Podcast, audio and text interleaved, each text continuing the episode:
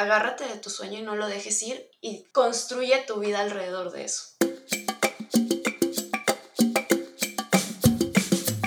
¿Qué tal mi gente? Les habla Juan Angustia y esto es Latinogía Podcast, el espacio donde conversamos con latinos que se han destacado en la industria de tecnología y el diseño en empresas como Apple, Google, Facebook, Microsoft, entre otras.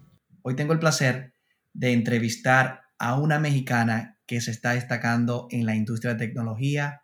Ella es María Almaguer. María ha trabajado en empresas como Accenture, Avanet y actualmente se encuentra trabajando para Microsoft como investigadora de diseño de experiencia, UX o UX Research. Bienvenido, María. Hola, Juan. Muchas gracias primero que nada por este espacio, eh, por la oportunidad de poder compartir con más personas acerca de lo que es mi historia personal. Espero que eh, se sirva de algo para, para motivar a más gente a, a, que llegue a estas grandes empresas que tenemos acá en Estados Unidos. Me enorgullece mucho tener este encuentro contigo porque es interesante cómo las mujeres están abriendo camino en la industria del diseño y la tecnología, sobre todo las latinas. Me gustaría que hable un poco de ti, de dónde viene, quién es María. Pues mira, yo vengo de eh, México, específicamente de Monterrey, Nuevo León.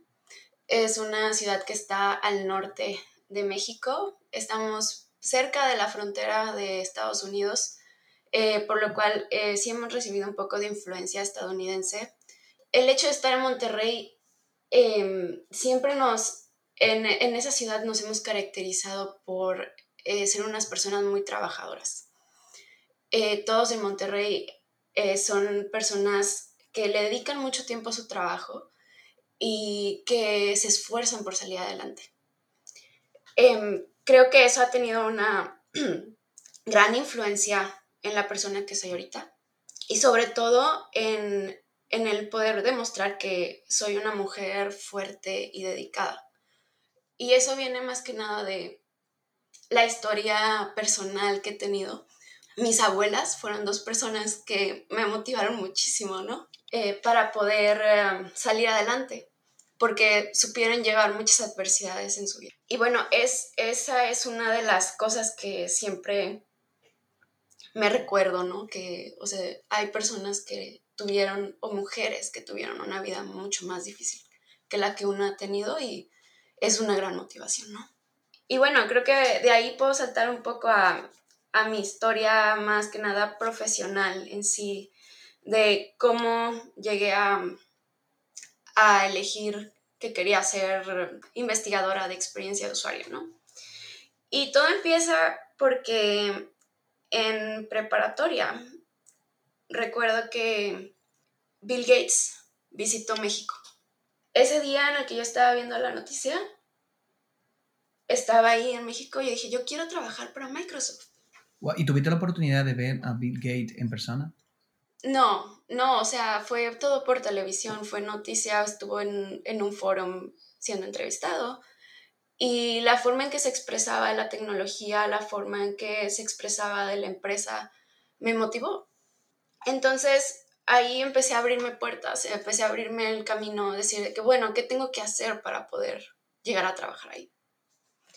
Eh, lo primero que empecé a investigar fueron las opciones de carrera que tenía. Escogí la carrera de licenciatura en ciencias computacionales. En ese entonces eh, yo nunca había programado, eh, nunca había agarrado una computadora para programar, simplemente para hacer tareas. Me gustaba también mucho em, pasar tiempo en Paint, dibujando, haciendo cosas. De hecho, en, cuando yo era muy pequeña, eh, mi madre siempre me llevó a clases de dibujo, clases de pintura. Este, entonces tenía como muy arraigado la parte del diseño, pero yo no sabía que siendo eh, diseñador gráfico uno podía llegar a ser UX o experiencia de usuario. ¿Y cómo comenzaron tus primeros inicios profesionales? Ok, tienes ese contacto con Microsoft Paint, de hecho, mi primer contacto de diseño fue en ese programa también en el 98. Y en tu caso, tienes ese contacto con Microsoft Paint, te enamora de la tecnología, del diseño. ¿cuándo comienzan tus inicios profesionales? Yo terminé mi carrera de ciencias computacionales, yo estaba haciendo una, un internship o mis prácticas profesionales en una empresa y yo era desarrolladora de frontend, o sea, de HTML y CSS y JavaScript. Em, entonces me tocaba mucho ver el, UI, la interfaz gráfica de, de, las páginas web, o en ese caso era SharePoint y era interfaces de intranets para empresas. Entonces, em, siempre eh, me empecé a preguntar, ¿por qué los botones van ahí? ¿Por qué son de este color? ¿Por qué el flujo de la información va de, de A a X? ¿No? Entonces, empecé a indagar y algo curioso es que mientras estaba yo en la carrera, al final de la carrera, em, llegaron unas personas de Microsoft México a mi universidad a promocionar un programa que se llamaba Microsoft Student Partners. Los Microsoft Student Partners eran estudiantes de universidades que promocionaban y eh, evangelizaban con productos de Microsoft. Eh, yo me uní al programa, apliqué para ser parte del programa y me pude unir al programa. Y mientras estaba haciendo mis prácticas profesionales, me invitaron a un summit que hubo en Ciudad de México, el summit de los Microsoft Student Partners. En ese submit, eh, una persona que se llama Mauricio Angulo, que es una persona que es reconocida en el área de experiencia de usuario en México, dio una plática acerca de experiencia de usuario. Y yo ya traía la, la espinita, como decimos en México, de, de, saber por qué se diseñaban así las interfaces. ¿no? Yo no vi eso en mi carrera. Y, y él habló de todo eso y fue cuando yo dije, wow, eso es lo que yo me estaba preguntando todo este tiempo. Yo quiero hacer UX, yo quiero hacer experiencia de usuario. Exacto, tú no te conformaste con solo ver el producto como luce, sino tú querías indagar el por qué tenía que lucir así, el por qué se tenía que organizar la información. Cuéntame un poco sobre tu primera experiencia profesional, cuando que estudia, eh, va a este encuentro de UX, te da cuenta que quiere indagar, conocer más sobre el mundo de UX y UI, decide prepararte en esa área. ¿Cuándo inició tu carrera profesional? Eh, cuéntame un poco de eso, de, tu primer trabajo dentro de la industria. Bueno, mi primer trabajo fue justamente en esa consultoría en la que yo empecé em, como desarrolladora de software. Y la forma en la que me abrí el camino hacia el área de experiencia de usuario en esa empresa fue porque yo apliqué a otra empresa en donde estaban buscando una persona de experiencia de usuario. Entonces yo fui con la persona, no me acuerdo si era el CFO o el CEO, porque era una empresa muy pequeña. Entonces eh, fui con la persona y le dije, ¿sabes qué? Tengo una, una oportunidad de trabajo en el área de experiencia de usuario en esta otra empresa y la mera verdad es que me interesa mucho porque es en algo que yo me quiero seguir desarrollando. Ya no quiero seguir programando, yo quiero poder hablar más con los usuarios y poder saber por qué hacemos esto, por qué se diseña de esta manera.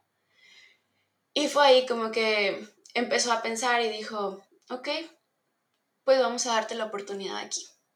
Y aparte te voy a subir el sueldo a no sé qué tanto. Y yo me quedé así que, ¿what?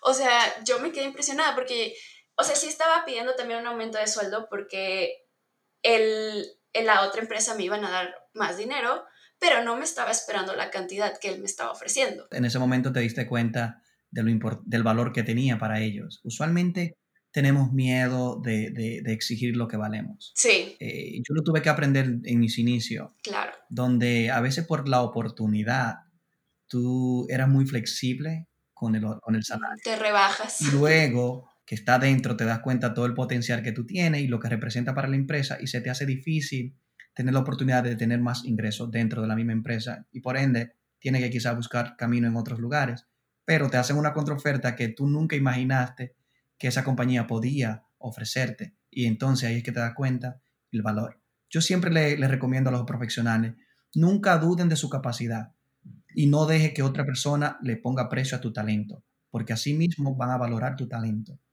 Tú más que nadie te conoce y tú más que nadie conoce tu área y tu industria. Tú debes ser estar seguro de ti mismo y ponerle precio a tus cosas. no deje que otro ponga precio a tu talento. Me gustaría escuchar cuándo llega Microsoft y cómo llega Microsoft. Bueno, eh, Microsoft llegó después de Accenture. Yo ya eh, hace como cinco años que me vine para Seattle y yo estaba trabajando en Accenture Monterrey, primero que nada, que fue la, el siguiente paso que di después de esa consultoría en la que estuve. Y en Accenture Monterrey fue donde pude conocer mucho más acerca de lo que era la investigación de usuario. El caso es que yo me vine de Accenture Monterrey en un programa como de internship, no de internship, se llama Global Career Programs, en el que te dan la oportunidad de venir a trabajar a Estados Unidos siendo parte de Accenture. Y me asignaron a un proyecto de Microsoft. Eh, fue uno de los primeros proyectos em, en el que estuve del principio al fin en un proyecto de eh, investigación de usuario. Y fue un proyecto en el que nos enfocamos en mejorar la experiencia de onboarding de los empleados de Microsoft. Este, entonces, esa fue la primera, la primera vez que yo tuve oportunidad de trabajar con Microsoft. No era empleada de tiempo completo de Microsoft, era contractor. Era una empleada de, o sea, la diferencia ahí entre empleado de tiempo completo es como empleado de tiempo completo, estás tú contratado directamente por Microsoft y te dan beneficios de Microsoft. Y un contractor es una persona que apoya a Microsoft, pero está, está contratado por medio de una tercera parte, una, una empresa diferente. En mi caso era Accenture, ¿no? Em, y esa fue la primera experiencia que tuve con Microsoft. Estuve trabajando con ellos aproximadamente un año y posteriormente el proyecto terminó y decidí tomarme un año sabático. En ese año sabático decidí que quería estudiar una maestría porque mm, yo me quería seguir enfocando en investigación de experiencia de usuario. Y me daba cuenta de que la mayoría de los puestos aquí te pedían tener una maestría al menos para poder tener un lugar en, en un puesto como investigador de experiencia de usuario. Cuando dice la mayoría de puestos aquí, ¿te refieres a los Estados Unidos? ¿O dentro, dentro de empresas tecnológicas te exigían tener una maestría para ser UX Research o investigadora de, experiencia de usuario? Sí, la mayoría de las empresas tecnológicas, se llámese Microsoft, Google, Facebook, Amazon. Es un dato interesante, me gustaría confirmar con algunos de mis compañeros, porque basado por mi propia experiencia, pero claro, estamos, aunque las ramas se unen, son diferentes. En mi caso, para ser diseñador o ingeniero de software, mm, sé que no requieren necesariamente tener maestría o bachillerato. Pero en tu caso, como es investigación, es un tanto de psicología, pueda que sí. Por eso sería interesante confirmar ese dato para compartirlo con la audiencia, porque me sorprende haber escuchado eso, que para tener un puesto de UX Research o investigadora de, UX, se requiere tener una maestría. Sí, se requiere tener una maestría y muchas veces un posgrado. ¿Maestría en qué sentido? ¿Maestría en psicología o X, puede ser cualquier tipo de maestría? ¿No necesita tener una maestría enfocada en, el rol? No, puede ser en psicología, puede ser en diseño, puede ser en interacción humano-computador o interacción, diseño de interacción, que es como lo que yo, yo estudié, la maestría que yo estudié. Okay. Y en Microsoft, ¿cuál es tu rol? ¿Qué hace en Microsoft? Platícame un poquito de, de tu experiencia ya trabajando en una compañía global, muy conocida por todos. En Microsoft, bueno, mi rol es diseñador slash investigador de experiencia de usuario. Este, y lo que hacemos como quien dice, como dice el puesto, es investigar más acerca de los usuarios. Ah, también investigamos un poco acerca de los mercados para ver es, qué es lo que quieren los clientes, ¿no? qué es lo que quieren las empresas. Em, pero básicamente enfocándonos en el usuario, lo que hacemos es tratar de hacer entrevistas o diferentes metodologías para capturar información em, que nos ayuden a guiar el diseño de nuestros diseñadores dentro de Microsoft y también para facilitar la toma de decisiones de los managers o de las personas que administran los proyectos dentro de Microsoft. ¿Me podría describir cómo es tu proceso de trabajo? Claro, o sea, tomemos, por ejemplo, un proyecto que está empezando desde cero y queremos saber, supongamos que tienes muy poca información acerca de, del usuario, no sabemos mucho de cuáles son sus necesidades, cuáles son sus, sus challenges o sus...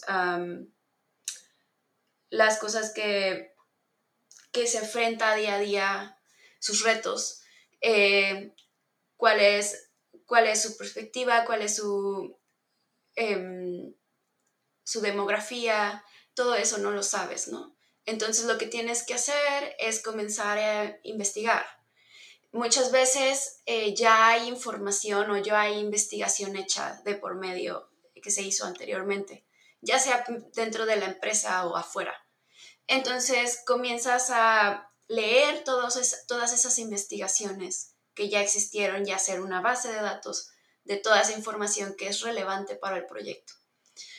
En base a eso, comienzas, en base a, ya que tienes toda esa información eh, eh, en un solo lugar y que la has analizado y has dicho, ok, esto es lo que me interesa, esto no, etcétera, empiezas a hacer tus preguntas de investigación o como le decimos aquí en, en, en inglés, research questions. ¿Cuáles suelen ser las preguntas básicas que todo investigador de UX o diseñador debería realizarse antes de iniciar un, un proyecto? Sí, primero que nada es conocer la demografía del usuario, la, de dónde viene, cuál es la edad de las personas que van a estar usando mi producto, cuál es la nacionalidad o la cultura, también cuáles son sus necesidades, cuáles son los problemas a los que se está enfrentando, cuáles son sus tareas principales que nuestro producto va a tener que,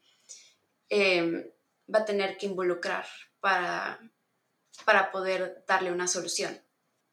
También es importante saber con qué otras personas colabora, quién más está involucrado en ese proceso, ver dónde están esas conexiones, cuáles son los puntos de contacto que él va a tener con nuestra tecnología. Creo que esas son las preguntas más importantes que tanto un investigador como un diseñador se tendría que hacer al principio de cuando empiezas a, diseñar em, un producto o un servicio. Muy, interesante, creo que más claro que de ahí no puede estar. ¿Algún proyecto significativo en Microsoft del cual te sienta súper orgullosa de haber participado?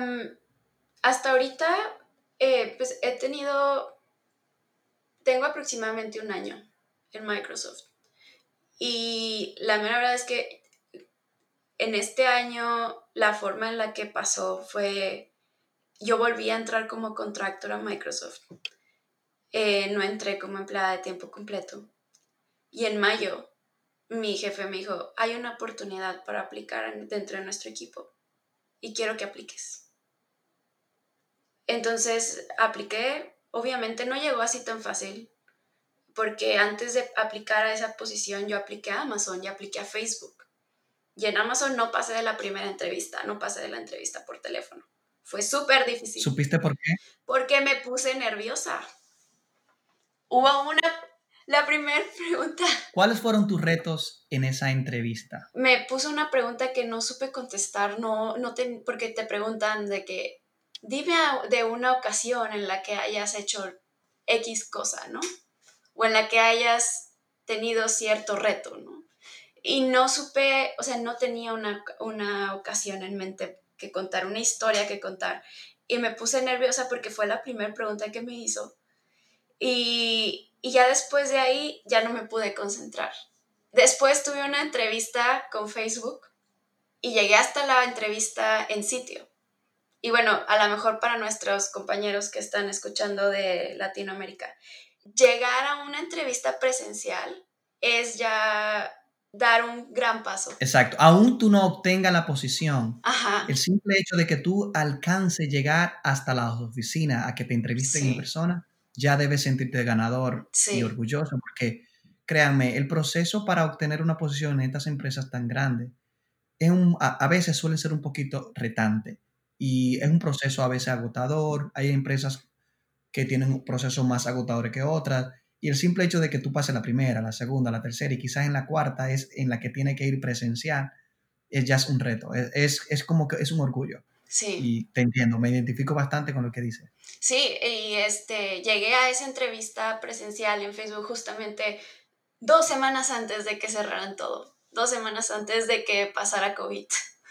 Y este, yo creo que fui de las últimas personas a las que les tocó tener una entrevista presencial en Facebook, pero bueno, este, el caso es que sí, llegué ahí y me sentía súper segura, había estudiado bastante, eh, hubo dos entrevistadores con los que conecté bastantísimo y me sentí súper segura platicando con ellos, pero hubo una persona en especial que sí me retó bastante, me retó muchísimo y creo que ahí fue donde, donde flanqueó todo esto, la entrevista con Facebook.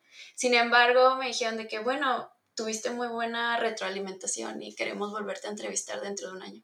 Ya que estamos hablando de retos, de dificultades para obtener una posición en la industria, eh, tú como desarrolladora de software, eh, diseñadora de experiencia, diseñadora e investigadora de diseño UX, latina, mujer, cuéntanos un poco de algunos de los retos que ha tenido que enfrentar en tu experiencia. Creo que uno de los retos más grandes es hacerte oír, hacer que tu voz sea escuchada en una junta en donde todos son hombres o la mayoría son hombres y, y a veces es gente que no está acostumbrada a lidiar con mujeres y solamente quieren hablar ellos.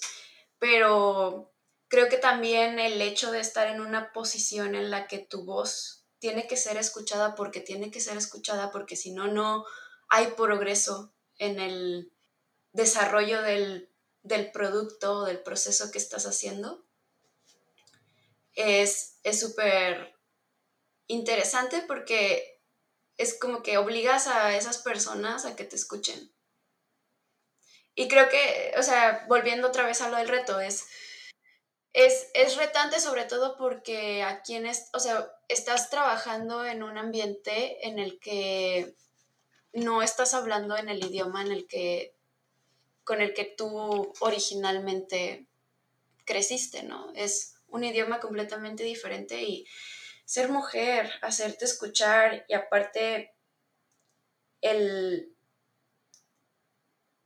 darte a entender en un idioma en el que no es el tuyo es lo que ha sido más retante para mí. ¿Qué recomienda a esas mujeres que quieren abrirse camino en esta industria, que desean representar a la comunidad latina, que desean representar a cada mujer que sueña con tener una voz o tener una oportunidad de trabajar en la industria del diseño y la tecnología? No quedarse calladas. Nunca te quedes callada y por más que en, en bueno, al menos en la cultura mexicana hay un dicho que dice, calladita te ves más bonita. En la industria de la tecnología eso no aplica y tienes que hablar y, sobre todo, o sea, si bien, o sea, hablamos español, ¿verdad? Pero el poder expresarte correctamente en inglés es una de las cosas más importantes y el inglés ahorita es una herramienta súper básica que si quieres llegar a una posición, tienes que saberlo dominar. Entonces, mi recomendación ahí es tiempo que tengas ahorita en esa cuarentena, dedícalo a estudiar inglés. Primero lo básico y después a poder dar un discurso, poder expresarte en frente de una audiencia. Eso es súper importante y eso es, son cosas que yo he hecho, son cosas que han sido parte de mi educación fuera de, de la maestría y fuera de la universidad, de la licenciatura el dar un discurso, el poder expresarte en frente de un público es muy importante porque aquí hacer una presentación en frente de directivos es el pan de cada día. Bueno, antes de terminar, me gustaría que comparta tres consejos para aquellos que se quieran iniciar en esta industria, especialmente las mujeres. El primero sería, nunca dejes tus sueños. Como te lo platiqué al principio, tenía como 16 años cuando me tocó ver a Bill Gates y dije, quiero trabajar en mi casa. Y fue un gran camino, la verdad, es de eh, fui armando mi vida, fui armando mi camino alrededor de eso, alrededor de ese sueño. Y es que si tienes una meta, tú sabes que sabes que va a haber decisiones que tienes que tomar en tu vida que van a ayudarte a llegar a esa meta. Y siempre que la tengas bien definida, vas a tomar la decisión correcta. Esa es, esa es la primera, o sea, agárrate de tu sueño y no lo dejes ir y construye tu vida alrededor de eso. Excelente, excelente. Me parece, siempre he dicho, cuando, cuando tú tienes una pasión, tú debes ir por eso y nunca dudar, sin importar lo que digan los demás, cree en ti y ve detrás de eso. Como dices, agárrate de tu sueño. Eh, muchísimas gracias por participar. Esto fue otro episodio de Latinología Podcast.